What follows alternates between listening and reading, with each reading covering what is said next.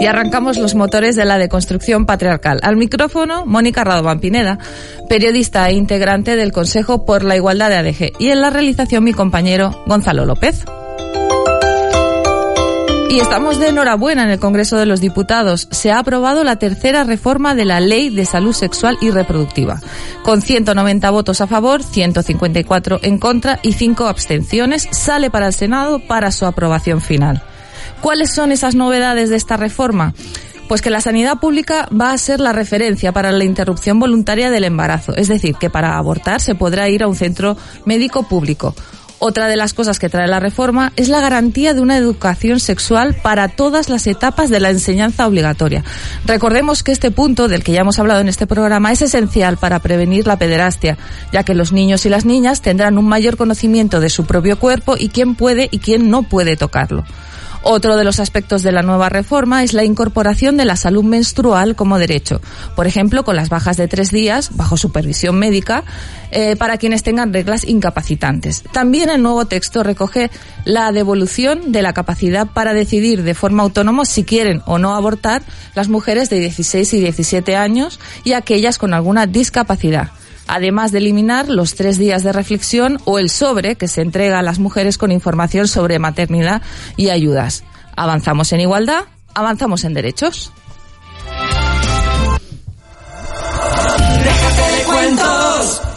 Y casi a final de año tengo conmigo en el estudio al concejal de Políticas de Igualdad del Ayuntamiento de Adeje, don Desiderio Afonso Ruiz. Bienvenido. Muy buenos días, muy buenas tardes, Mónica, y todas las personas que nos oyen a través de Radio Sur Adeje. Bueno, ha sido un año muy intenso.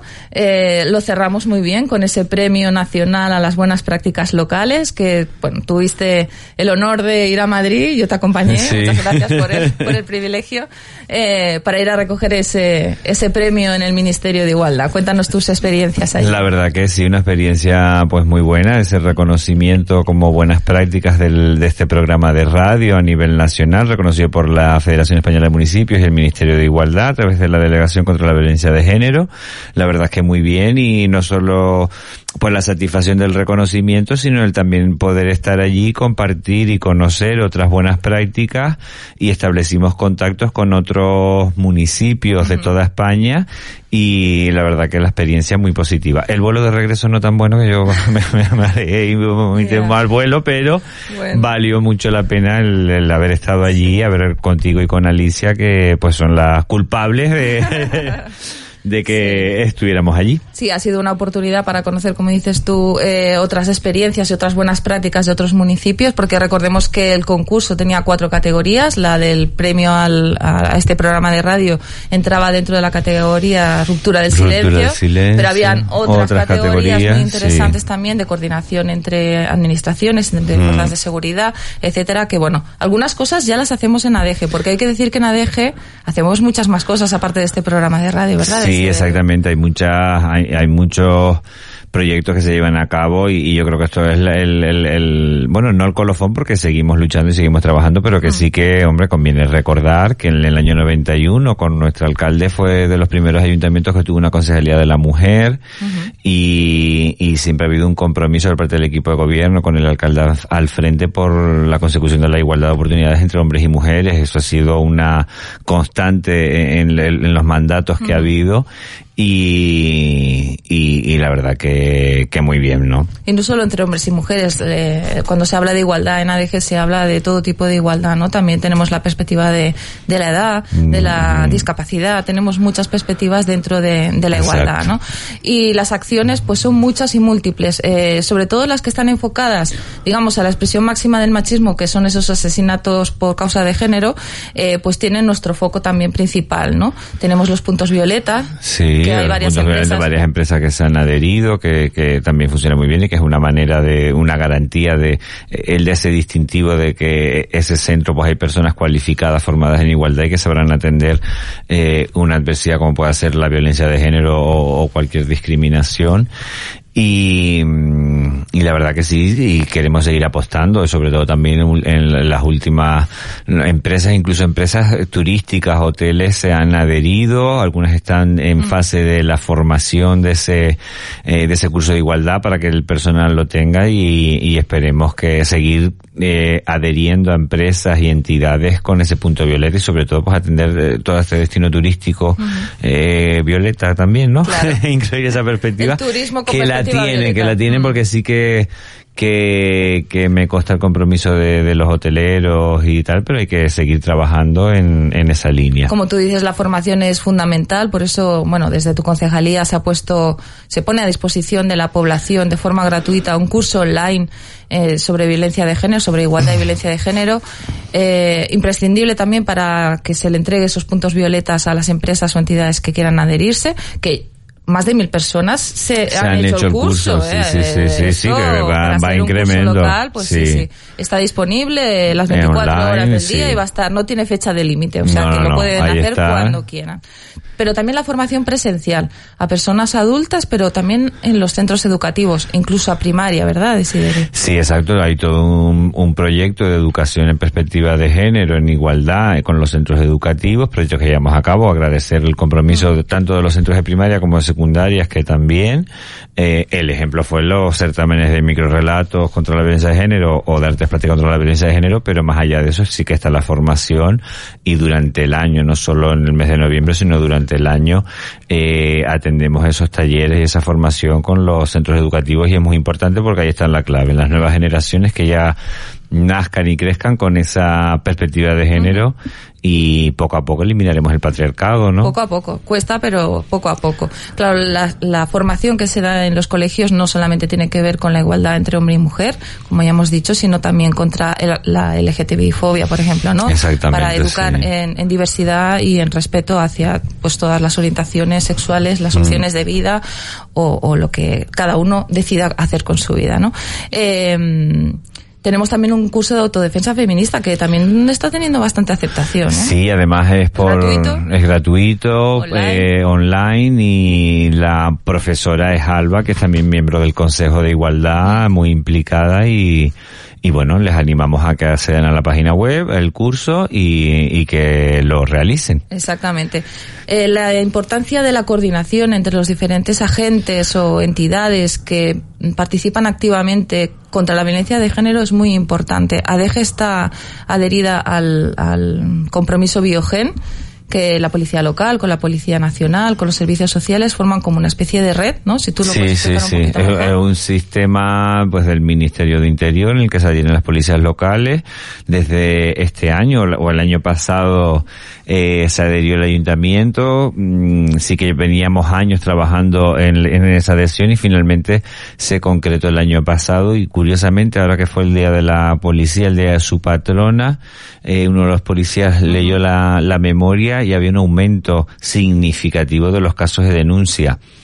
Vale, puede haber más violencia o puede haber que la gente esté más concienciada y ya denuncia y sabe que hay recursos. Yo creo que vamos por ahí. Vamos a hacer la lectura en positivo. Sí, y, sí, vamos a yo creo que hacer la, la, lectura en positiva de que hay más sensibilización, la gente tiene más claro lo que son las cosas y que hay recursos y se denuncian. Con lo cual es significativo. Lo decían a nivel nacional, pero a mí me llamó la atención. A nivel local. A nivel local.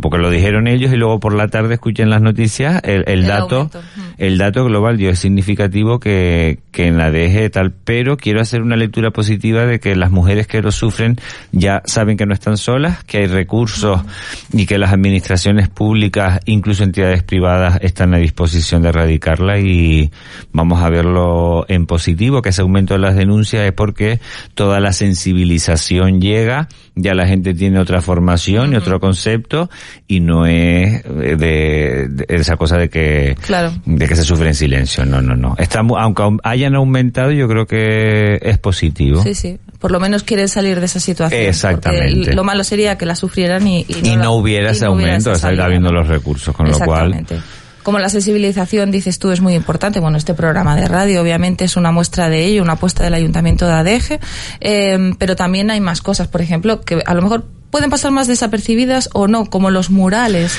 Sí, de hecho mañana ah, inauguramos uno a las nueve de la mañana que, les invitamos a todas las personas. Sé que es una hora temprana, pero es cuando, su delegación del gobierno podía, que es una de las acciones que se hacían dentro de la campaña el 25 de noviembre, que no llegamos a tiempo, pero bueno, como te decía y digo, el 25 de noviembre la lucha contra la violencia de género son los 365 días del año.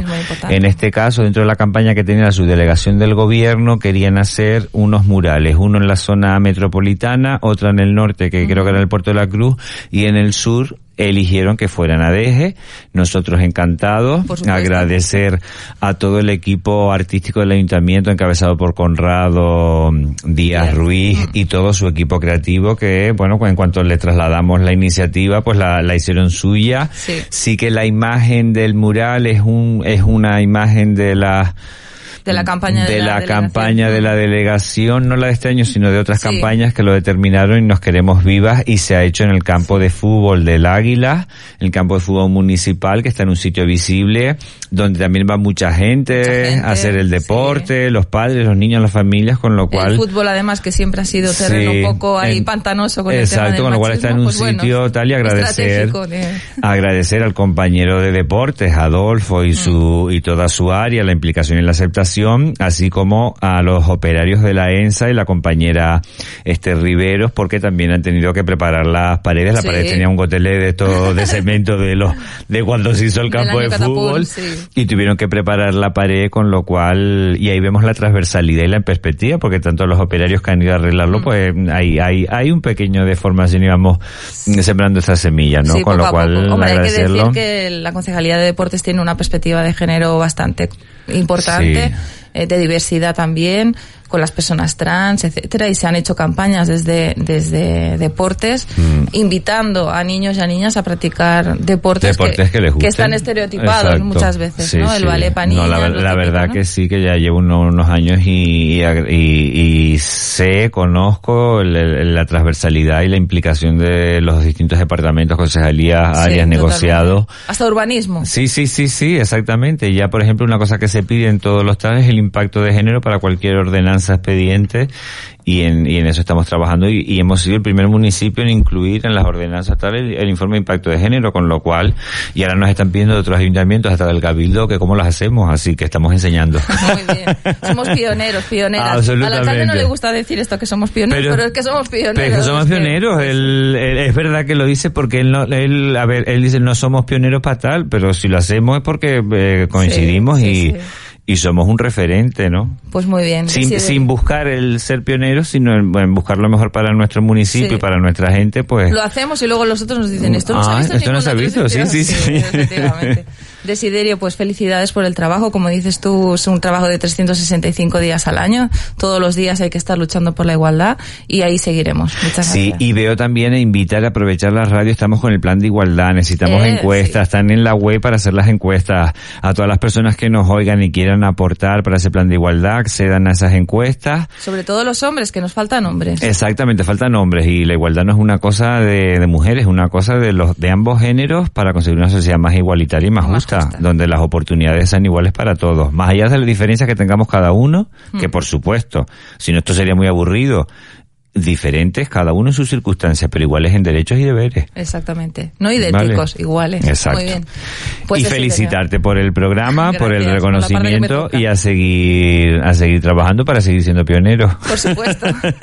gracias, Muchísimas gracias, Mónica, y un saludo a los oyentes y felices fiestas. y por favor, hagan las encuestas que, que necesitamos ese feedback de la ciudadanía para poder seguir mejorando. Gracias. Gracias. Por cuatro risas.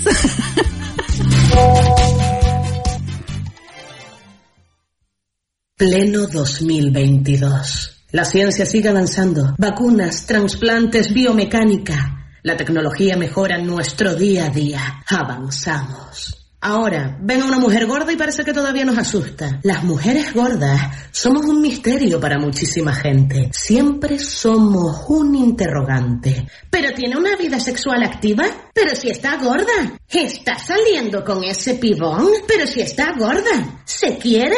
¿Pero si está gorda? Ay, ese tonito condescendiente que tenemos con las mujeres gordas. Un hombre gordo se sube al escenario y hace bromas sobre el peso. La gente contesta, ¡Ja, ja! ¡Qué crack! ¿Cómo sabe reírse de uno mismo? Una mujer se sube al escenario y hace bromas sobre su peso y la contestación es, ¡Apología de la obesidad! Eso no lo puede ver la gente que se, que se, mm, mm, que se pone gorda. ¡Qué lástima! ¡Qué poco se quiere! Ay, si el techo de cristal cuesta romperlo siendo mujer, ni siendo gorda y con el sobrepeso podemos romperlo. Así no se puede. Por ahí va fulanita. Qué simpática hay. Pero la pobre está tan gordita. Ja, pero que tú haces deporte. ¿Comes bien? ¿Cómo puede ser eso si estás gorda? Miren, chiquillos, la salud de una no tiene que ser pública, y menos encontrarse entre conjeturas. Así que, esta gorda orgullosa de quererse hace lo que le salga en gana y lucha para que dejes de dar prioridad a una pesa. Déjate de cuentos. Hablando en familia. Y vamos con esos consejos para educar en igualdad junto a la asociación Más Familias, concretamente con las psicólogas Miriam Alcolea Rodríguez y Jessica Sosa Sosa. Las escuchamos. Estamos aquí con Miriam Alcolea, que es psicóloga especializada en intervención familiar, y vamos a hablar de la crianza igualitaria. Vamos a ver qué es eso. Lo primero, darte las gracias. Gracias por estar aquí. Y vamos con la primera pregunta.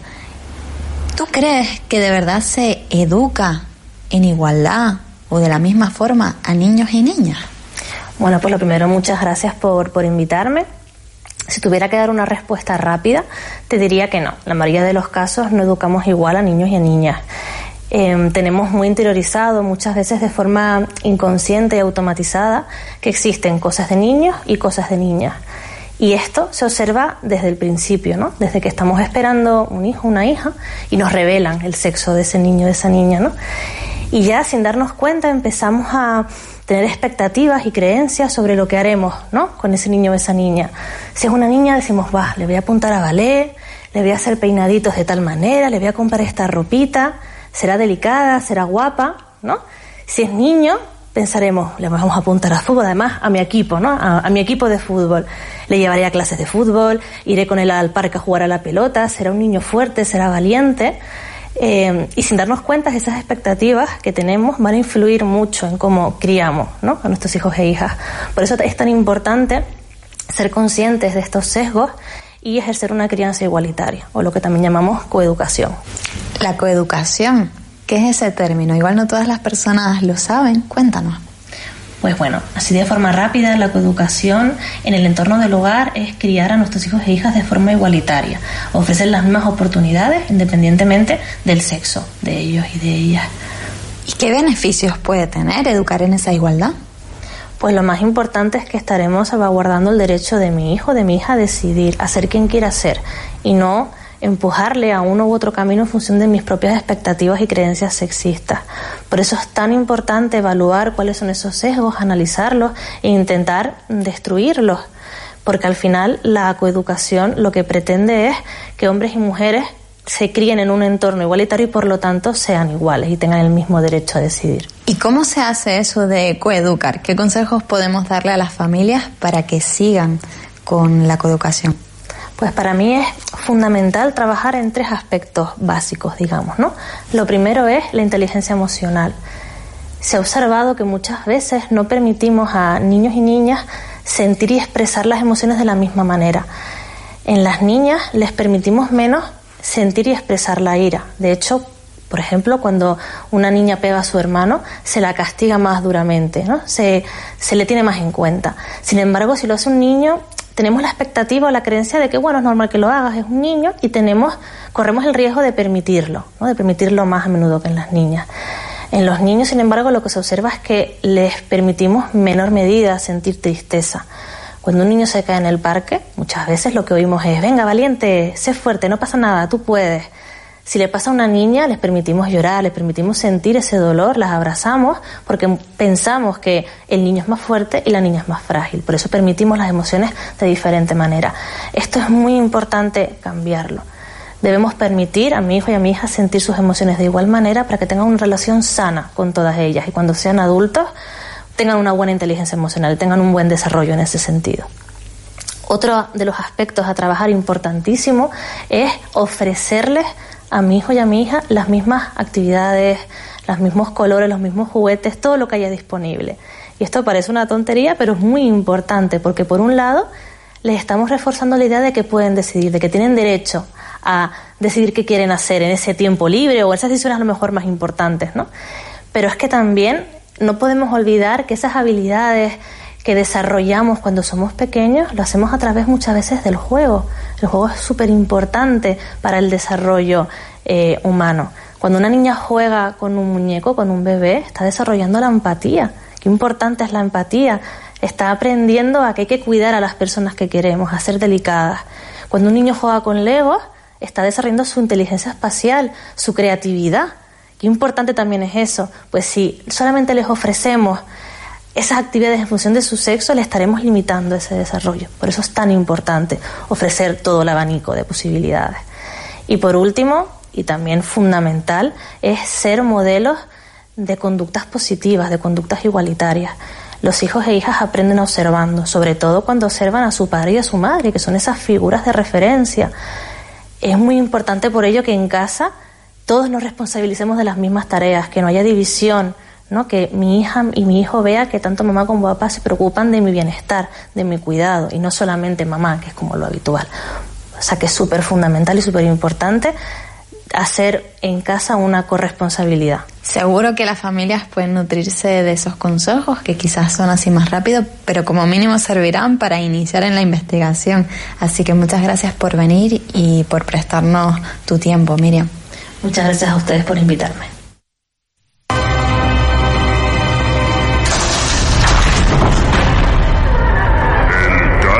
De la RAE.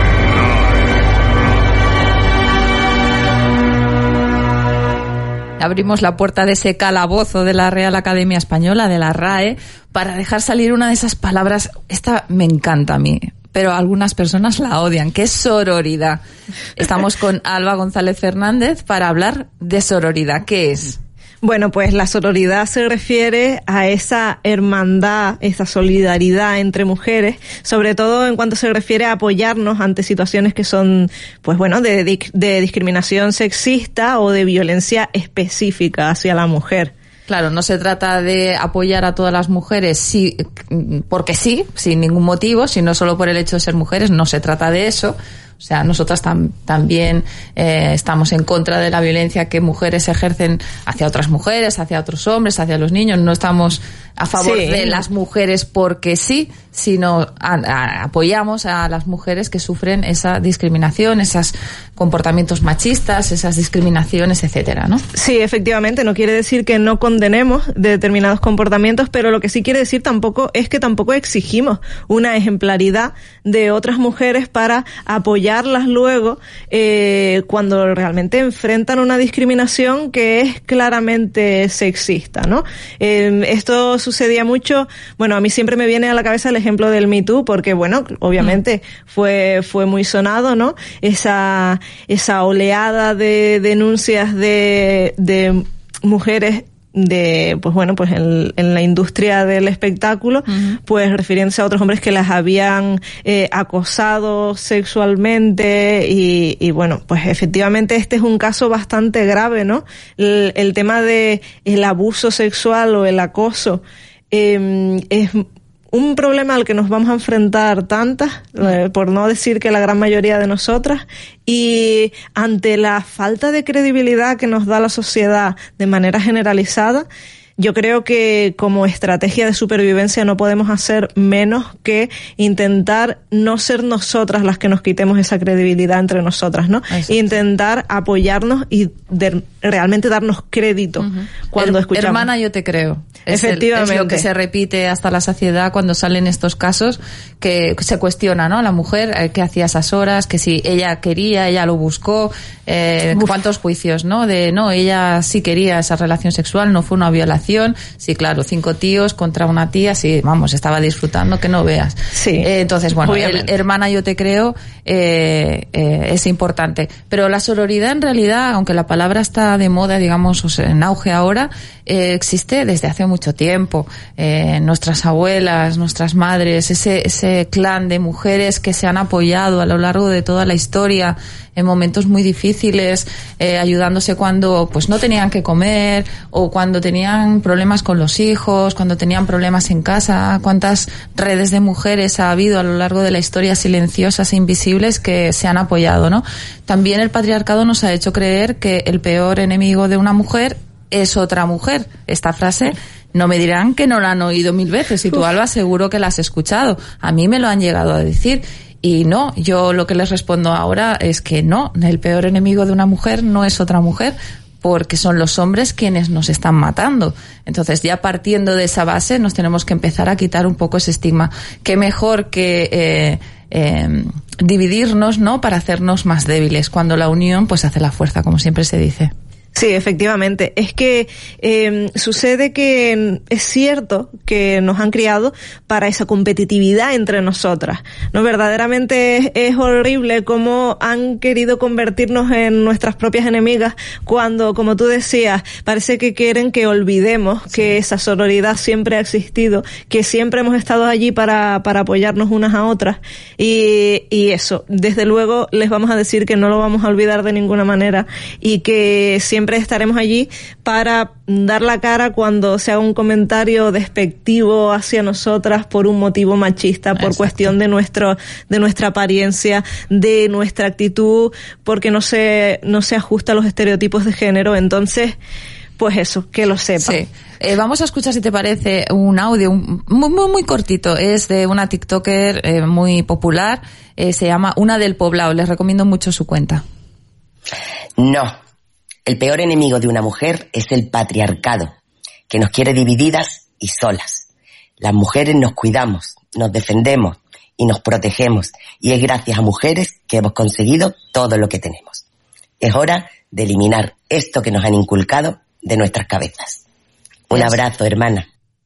Ya es hora de, de que lo eliminemos de nuestras cabezas y que no lo perpetuemos en nuestras hijas, ¿no? Efectivamente, de que tengamos esa conciencia de que nosotras estamos aquí para levantarnos a unas a otras. Muy bien, Alba, muchísimas gracias y hasta la próxima. Gracias a ti.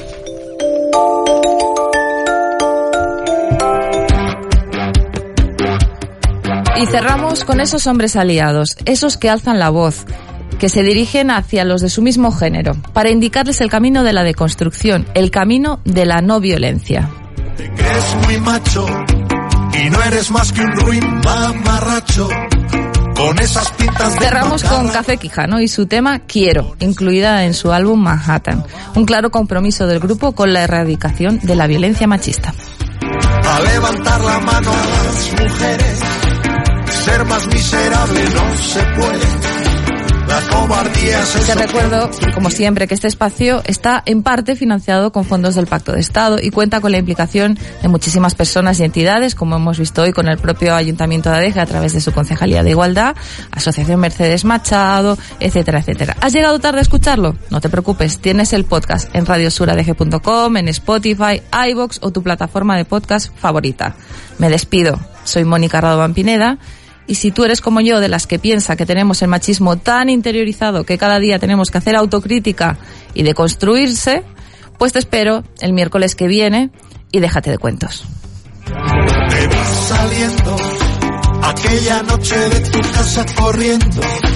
Al día siguiente, como siempre, mintiendo. Con una venda que cubría tu mano y jurabas en vano. Tu día a día es más que dura y triste hipocresía. La mala fama es tu biografía, la de un tarado que presume de malo, que habla con palos. Quiero que sepas te tiene un infierno, en uno de fuegos eternos, que puedan quemar tus palabras, tus gestos, tus voces, quemar los recuerdos. Con ellos se queman los celos